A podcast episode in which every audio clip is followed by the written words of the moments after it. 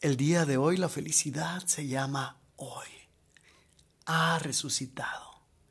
Eso es lo que ilumina plenamente tu día. Escuchemos la reflexión del Evangelio hoy.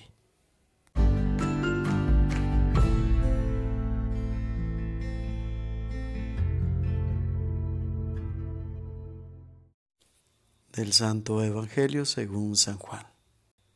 El primer día después del sábado, estando todavía oscuro, fue María Magdalena al sepulcro y vio removida la piedra que lo cerraba. Echó a correr. Llegó a la casa donde estaban Simón, Pedro y el otro discípulo a quien Jesús amaba y les dijo, Se han llevado del sepulcro al Señor y no sabemos dónde lo habrán puesto. Salieron Pedro y el otro discípulo camino del sepulcro. Los dos iban corriendo juntos, pero el otro discípulo corrió más a prisa que Pedro y llegó primero al sepulcro, e inclinándose miró los lienzos puestos en el suelo, pero no entró. En eso llegó también Simón Pedro, que lo venía siguiendo, y entró en el sepulcro. Contempló los lienzos puestos en el suelo, y el sudario que había estado sobre la cabeza de Jesús, puesto no con los lienzos en el suelo, sino doblado en sitio aparte. Entonces entró también el otro discípulo, el que había llegado primero al sepulcro, y vio y creyó, porque hasta entonces no habían entendido las escrituras según las cuales Jesús debía resucitar de entre los muertos. Palabra del Señor.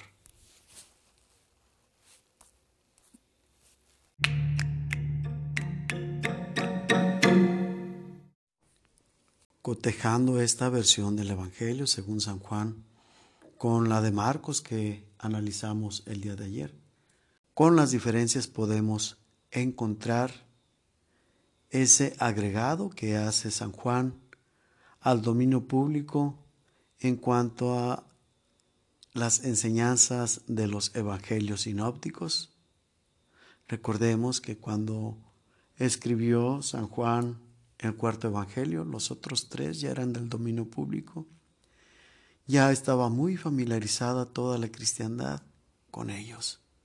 Por eso este es diferente, porque buscó darle un realce más grande de acuerdo al propósito de este Evangelio, que fue fortalecer la fe y dar un nuevo impulso a la misma, puesto que ésta había quedado en caído en un sedentarismo y se estaba, de cierto modo, adormeciendo la fe, se estaban estancando y aquello que había estado proliferando tiempo antes se había detenido es un nuevo impulso que se da con este Evangelio.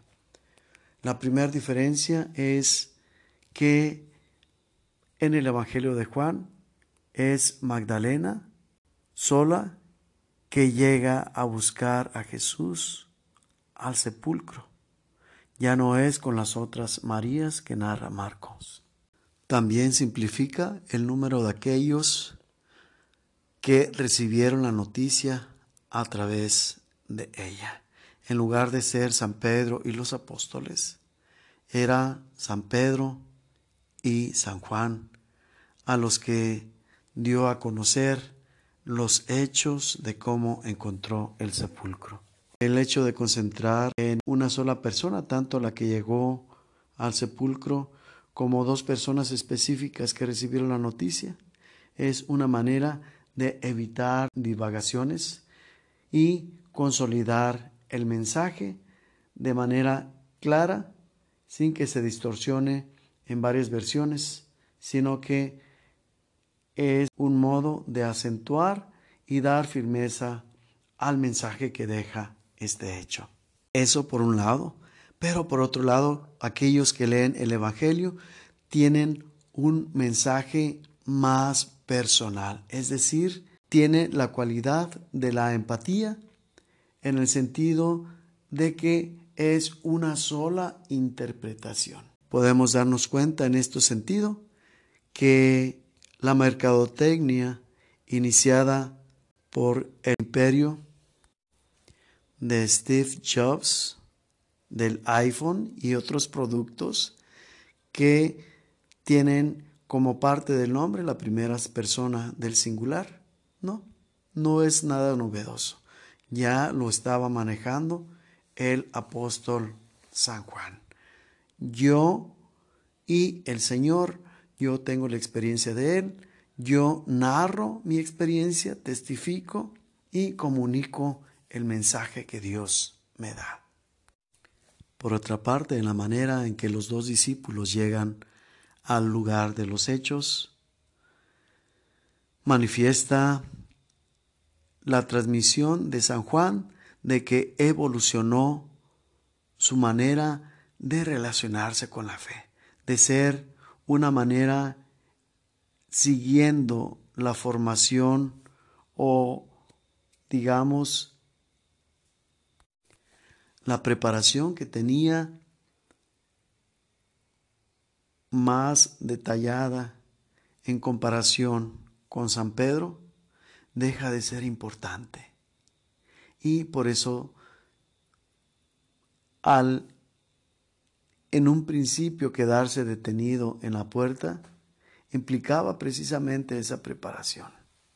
Una preparación en cuanto a la cultura hebrea. Al no entrar estaba manifestando que ponía en práctica el hecho de no entrar a la tumba cuidando su pureza. Es decir, una vez que hubiera entrado a la tumba, quedaría automáticamente impuro. Sin embargo, la espontaneidad de Pedro, que se fue directo, tal vez ignorando, o más bien dicho, no teniendo presente esta manera que manifiesta la formación y, por qué no decirlo, también la educación. Al narrar San Juan, que después también él entró significa que se despojó de esos obstáculos que pone la ley y pone la formalidad para dar más importancia a la fe, es decir, dar más importancia al objeto de la fe que los medios para esta misma. Esto lo, ratifica cuando narra que entonces el otro discípulo también entró, vio y creyó. Y esa es la invitación que nos sigue haciendo San Juan a través de este pasaje de Jesús, de su Evangelio, a cambiar nuestra manera de ver las cosas, a cambiar nuestros procedimientos para acercarnos a la fe y dejarnos guiar por el Espíritu para innovar en esta manera de acercarnos. Y en este sentido nos deja también la enseñanza de que el abandonarnos al Espíritu, liberándonos de todos nuestros preconocimientos, nuestras prenociones, nuestras estructuras, tenemos menos que perder y más que ganar con miras a la fe con miras a la santidad, al acercamiento y unidad en relación a Dios.